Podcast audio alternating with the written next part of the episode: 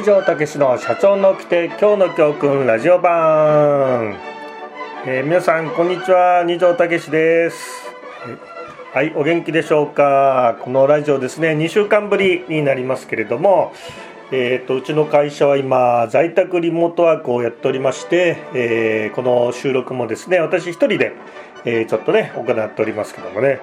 えー、新型コロナのね、えことで世の中ね大変になってますけども皆さんはねお元気でねやってますでしょうかね。このあのオープニングのねルスランとイルドレミラーも、えなんか久しぶりにね僕も聞きましたけどなんかこういう音楽をね、えなんか聞いたりするとねなんか元気になるなんてねいうこともありますからね、えー、毎日毎日ねなんかテレビとかラジオ聞いてねコロナ関係のねニュースばっかりだと気がねめいってきますからね。まあなんかたまには自分の好きな音楽だとかねなんかそういうのを聞いてね、えー、気分をね転換してみるなんていうこともねなんかいいかななんてねいうふうに思います。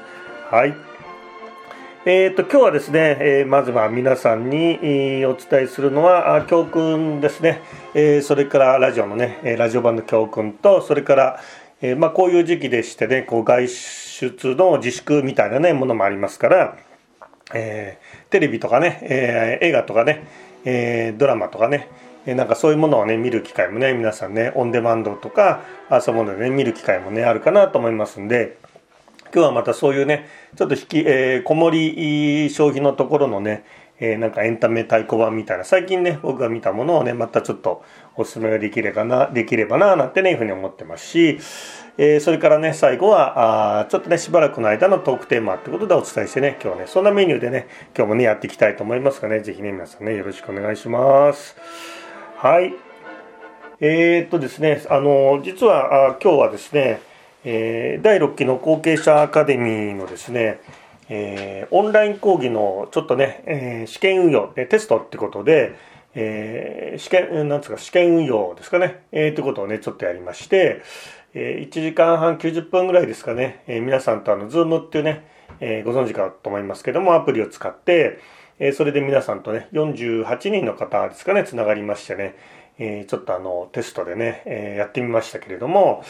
うん、やっぱりああいうこう何て言いますかねお顔を見ながらまた声もつながってみんなでこうね、えー、集まってなんかこう顔が確認できるっていうのはあなんかすごくいいななんてねふうに思いましたね。うんと3月がですねあのアカデミー関係は3月を、えー、休校にしましてで4月はあこのね、えー、オンライン講義のちょっとテスト試験運用ってことでやって5月もねえー、もう早々とオンライン講義にねちょっとね移行するってことで、え、まあインターネットを使ったね講義をやっていくわけですけどもまあでもなんか休んだのは結局休校にしたのは3月1ヶ月なんですけども、えー、皆さんとね久しぶりにお目にかかってなんか1年以上ねなんかお目にかかってないなみたいなね本当になんか久しぶりだななんてねいうね気がしましたけれどもでもまあ皆さんとねえー、元気ですかなんて、えー、挨拶しながらですね、お顔も見れて声も聞けるのはね、すごくいいな、なんていうふうに思いました。で、今回は、えー、っと、今月の頭ぐらいでしょうかね、あの、皆さんにオンライン講義をね、やるんで、えー、まあ、ぜひね、その、パソコンのそのカメラと、それからマイクのね、えー、ついたね、パソコンをご用意くださいなんてことでね、そういうオンライン講義ができる環境をね、ぜひ、えー、ご用意くださいなんてお願いしたんですけども、もうすべての方がね、えー、なんかそういう今日ご参加いただいたすべての方がね、え、そのオンライン講義の環境をね、作っていただいて、え、問題なくですね、あの、音声とかあ画像をね、見ることができてね、あなんか皆さんなんか素晴らしいななんてね、いうふうに思いましたね。まあ、あのよくね申し上げているんですけどやっぱりこう外圧っていうのかなやっぱりこう自分たちがコントロールねこうできないようなことが起きた時にまあそれはね最初はこう悲観する悲観したりとかね、えー、あとはあまあ最初はなんか信じられないんですかねそういうことがあってそれからうんと怒りっていうんですかねなんかこうなんでこんな状態になるんだってこう怒ってそれで最後どうなるかっていうとあの最後やっぱこう受け入れるっていうのかな、まあ、こういう状況しょうがないからとにかく前向きに頑張ろうみたいなね。まあ、そのこういうねコロナウイルスみたいなことが起きてる時っていうのはやっぱりそのこういう状況をとりあえず受け入れて何ができるかって考えるところに早く行った人とか早く行った会社がまあなんか変化に対応できるんじゃないかなってねいうふうに思いますんで、まあ、こういういわゆるそのコロナウイルスのような外圧ですよね。自分たちでこうコントロールできないようなことが起きた時にそれをねまあなんかピンチとするのかチャンスチャンスとしてなんか自分たちも変わっていくのかっていうのは、うん、そこがなんかこう運命の分かれ道のようなね、えー、気がしますね。うん、ですからこれからますますこういうインターネットを使ったオンラインみたいなものはね、えー、どんどんどんどんいろんな形で、えー、普及していくと思いますしですからこう、まあ、コロナウイルスウイルスっていうのは人に近づくなってねいうことなんですけども人に近づかないでコミュニケーションが取れるっていうかそっちの方が普通のコミュニケーションになっていくようなねなんか新しい時代になっていくんじゃないかなっていうねそんな予感がすごくしますね。ですからうんやっぱりこう face to face でリアルで会わないとコミュニケーションがとかねあとは例えば研修とかセミナーとか講演会にしてもやっぱ会場に行かないとそのところの空気感味わえないとかねもちろんそういうことももちろんあると思いますけどもでも時代はやっぱり確実にそのオンラインを使って、えー、バーチャルなところでつながっていくっていうふうに特にね若い人はなんかはもう素直にそういう環境を受け入れていくようなねところがありますからですから若い人なんかは、えー、若いっていうのは10代20代の人たちはそのオンラインでなんでこう勉強ができないのかっていうねなんで会場に行かなきゃいけないのかって逆にこう思うような世代になってきてるのでですか。らまあ私たち経営者は、えー、リアルで会わないととかフェイス2フェイスでね直接コミュニケーションしないと無理だとか言ってると、うん、ちょっと大丈夫なのかなっていうふうに特にこう若い人たちに思われてしまったりあとはこう時代の変化についていけなくなっちゃうっていうですね。まあこれも僕はよく申し上げてますけどその時代のね時の流れのその風を感じてるかってねいうところで今やっぱりその今吹いてる風っていうのはその、えー、人に近づかないってことでどうやってコミュニケーションを取っていくのかってことの風が吹いてるところだと思うのでそれをまあいかにこう、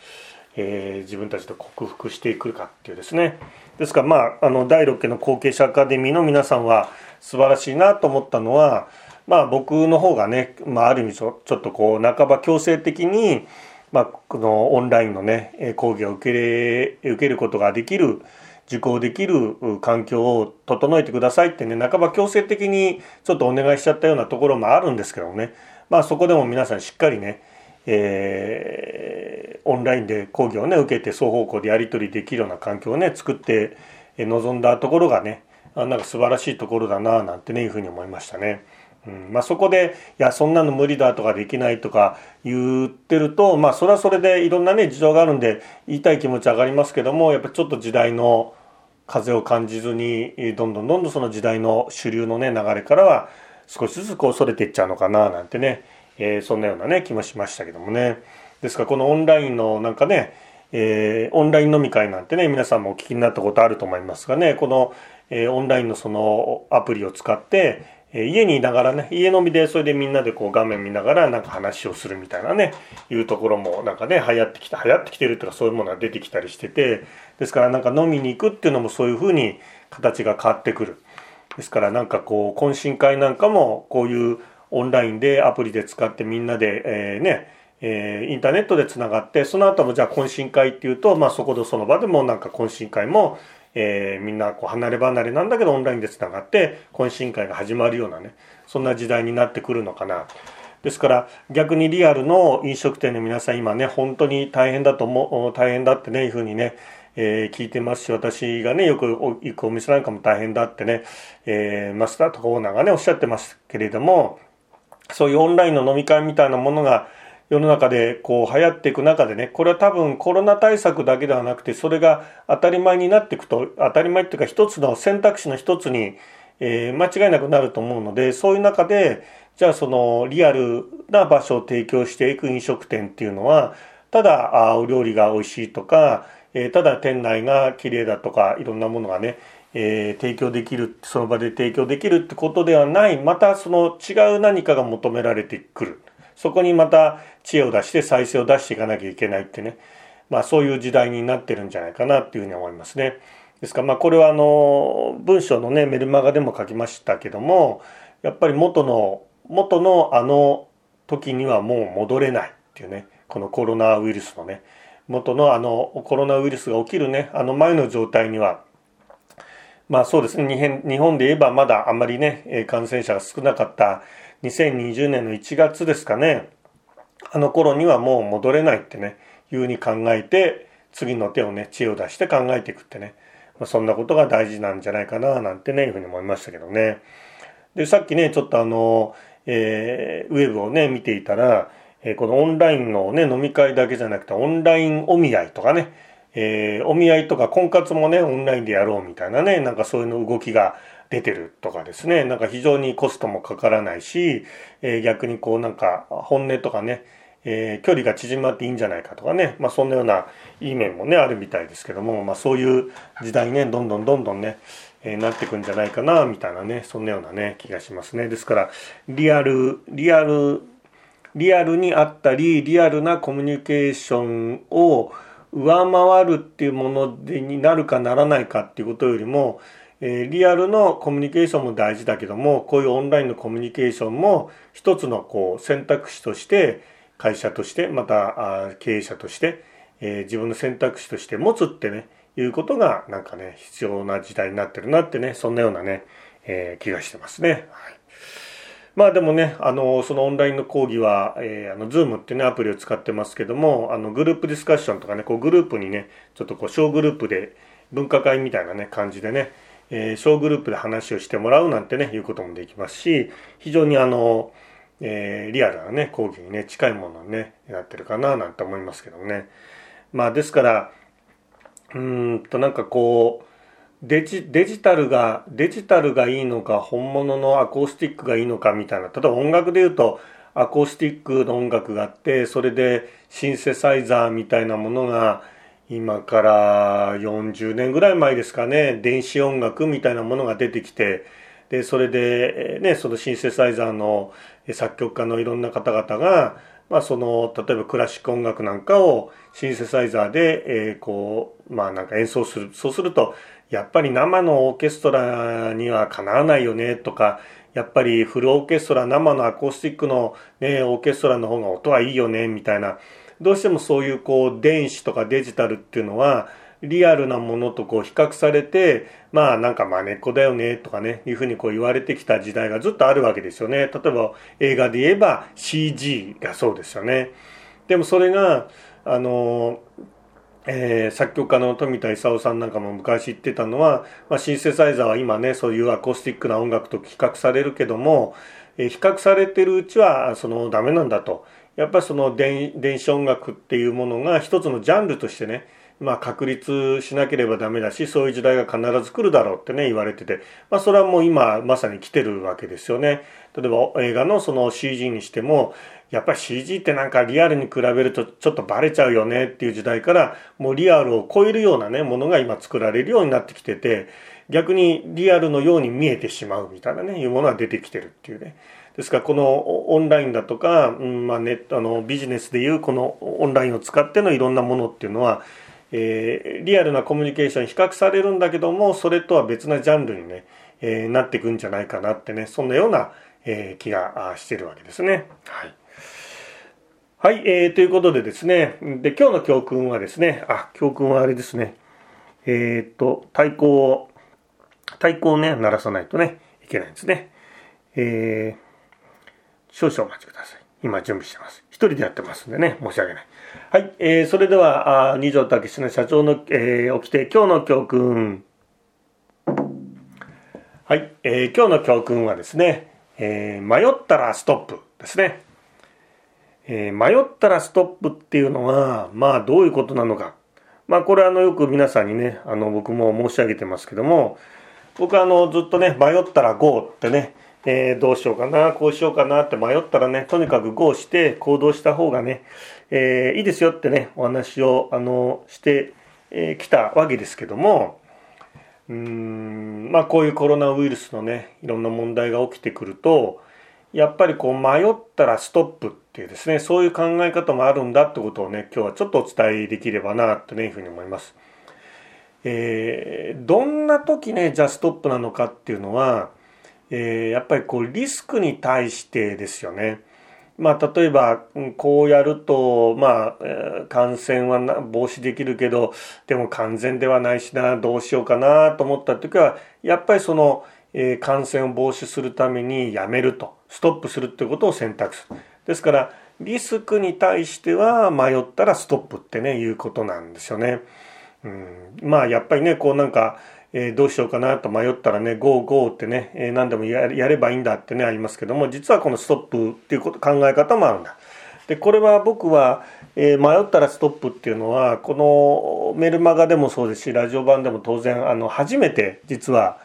え、お伝えすることなんですね。っていうのは、迷ったらゴーっていうふうに聞いて、あ、そうだなって思ってらっしゃった方が、迷ったらストップだよって言われると、すごく混乱をするんですよね。ですから当然混乱しますよね。ですからずっとねそれはお伝えはしてこなかったんだけども実は経営においては迷ったらストップっていう選択肢もあるんですよね。特にこの今起きているこの自分たちの力ではもうどうしようもないこのリスクですよね、まあ、まさにそのコロナウイルスですよね。これについては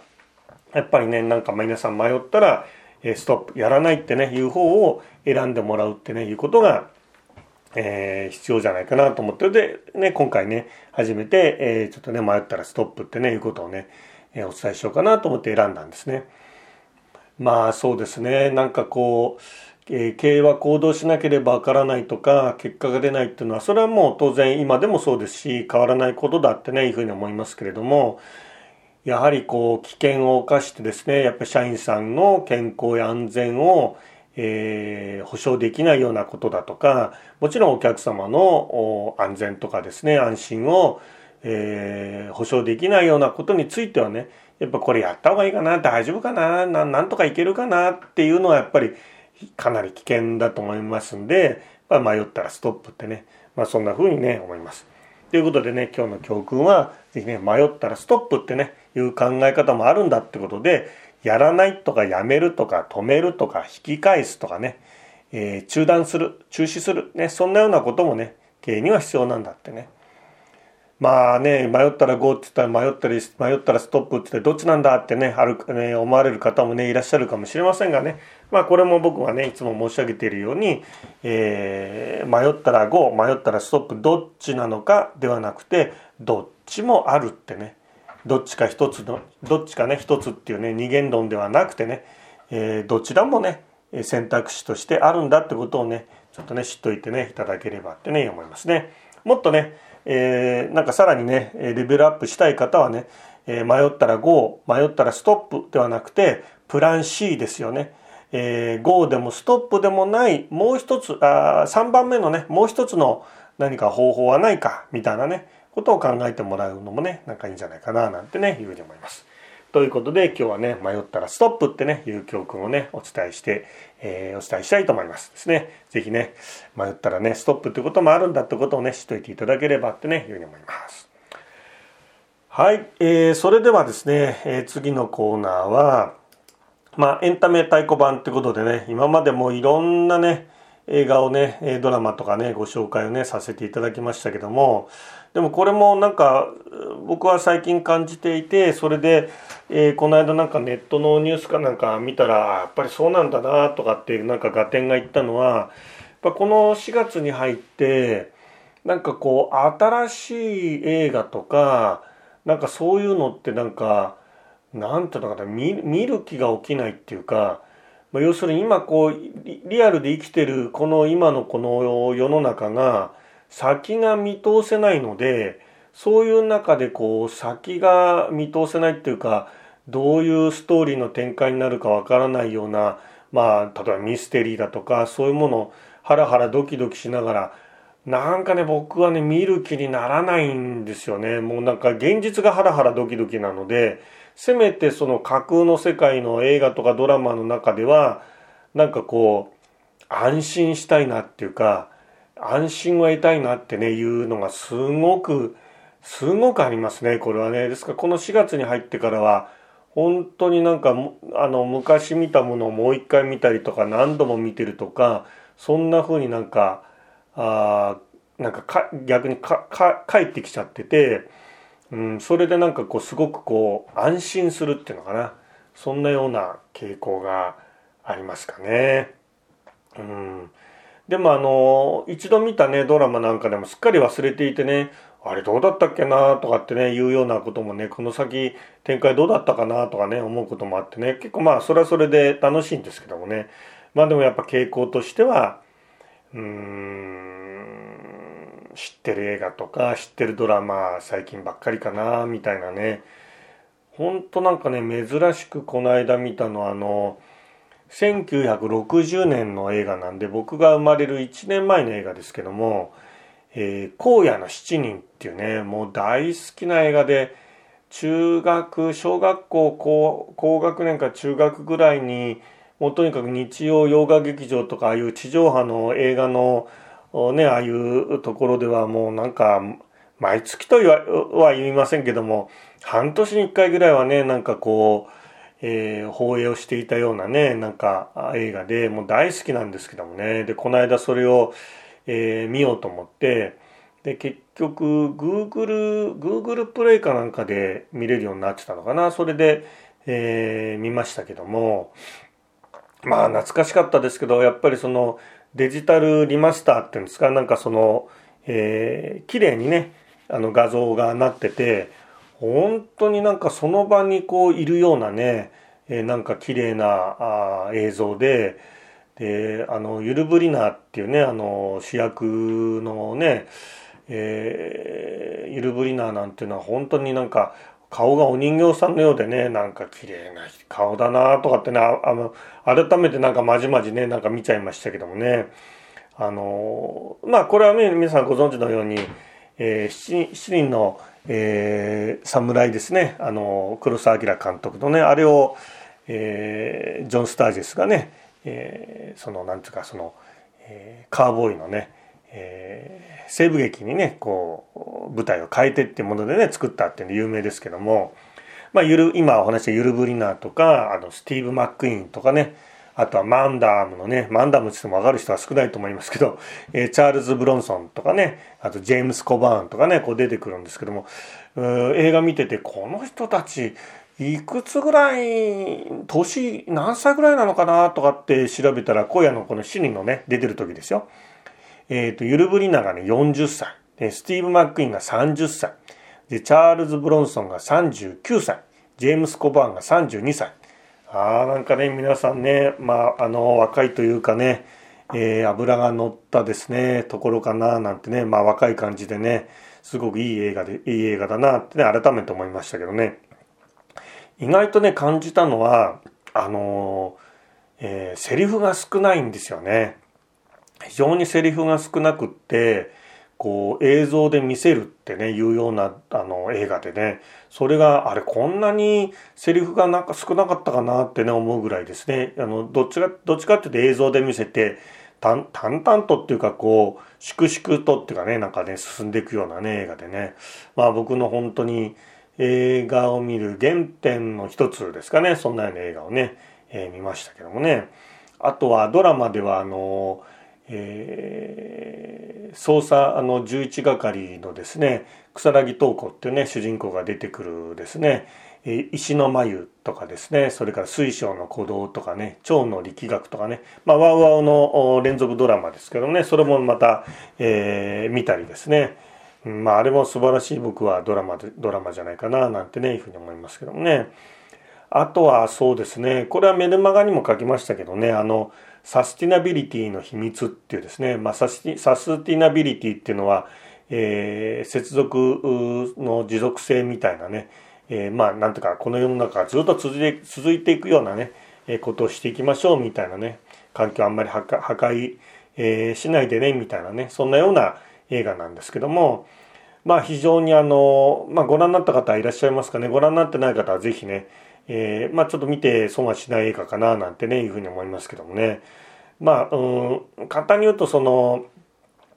まあなんていうかその人間が食べるですね、えー、家畜とかですね。そういうまあもののその餌ですよね。餌を作っている、えー、まあその畑とか。それで人間が食べる野菜を作れば食料問題っていうのはなくなるんだみたいなですね。でそのなんとかなその動物性タンパク質牛肉だとか豚肉だとか鶏肉だとかそういうものをこう作るのにものすごい実は、えー、コストがかかってるんだみたいな環境をあのすごく負荷をかけてるんだみたいなね。そんなような、えー、ドラあまああのドキュメンタリータッチなんですけどもね。でも非常にあのサスペンス仕立てになっていて展開がどうなっていくのかなみたいなね。非常にあのこう引き込まれていくようなね。90分のね映画ですけどもね。えー、非常に引き込まれていくようなね映画ですけどね。まあでもよくこんな危ない映画作れたかな作れたななんてね本当に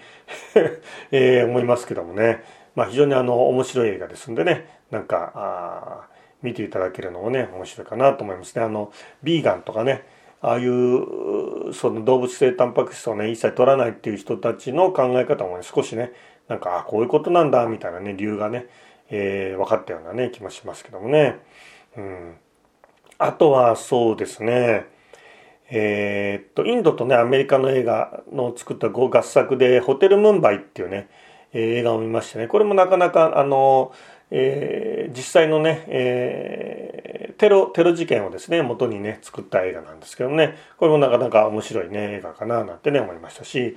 あとは「ブラックスキャンダル」っていうですねジョニー・デップが主演をしているえー、まああのメキシコの麻薬カルテルですねの話あ映画ですねこれも非常に、実話をね元にしていて、まあ、非常にね面白かったかななんてねいうふうに思いますけどもねまああのこんなような形でね、えー、ちょっとね今まで見た映画を見直したり、えー、それからちょっとね新しいものを見たりなんてねいう感じですけど最近やっぱりちょっと一度見た映画をもう一もう一回見てみようかなみたいなねいうようなね感じがしますね。はいえー、ということでですね、まあ、いろいろまたね、おすすめ映画もね、してまいりましたが、ぜひね、えー、どの映画もね、まあ、なんか面白いんじゃないかなってね、外れはないと思いますんでね、えー、見ていただければというふうに思います。はい、えー、ということでですね、えー、っと、もうそろそろもう30分ですかね、早いもんですね、なんかね、時間がね、すぐね、経っていっちゃいますけどもね。うん。えー、ということで、うんと、しばらくの間ですね、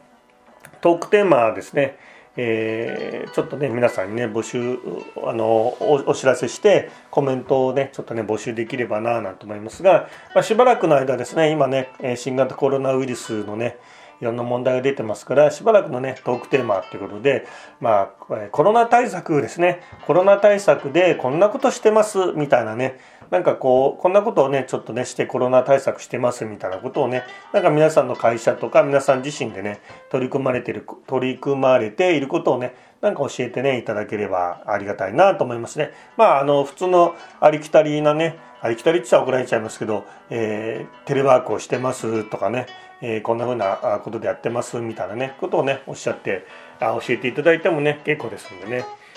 まあ、あのさっき申し上げましただけどあの僕のねこの国際後継者フォーラムも今月からね完全の完全な在宅ねリモートワークにねしまして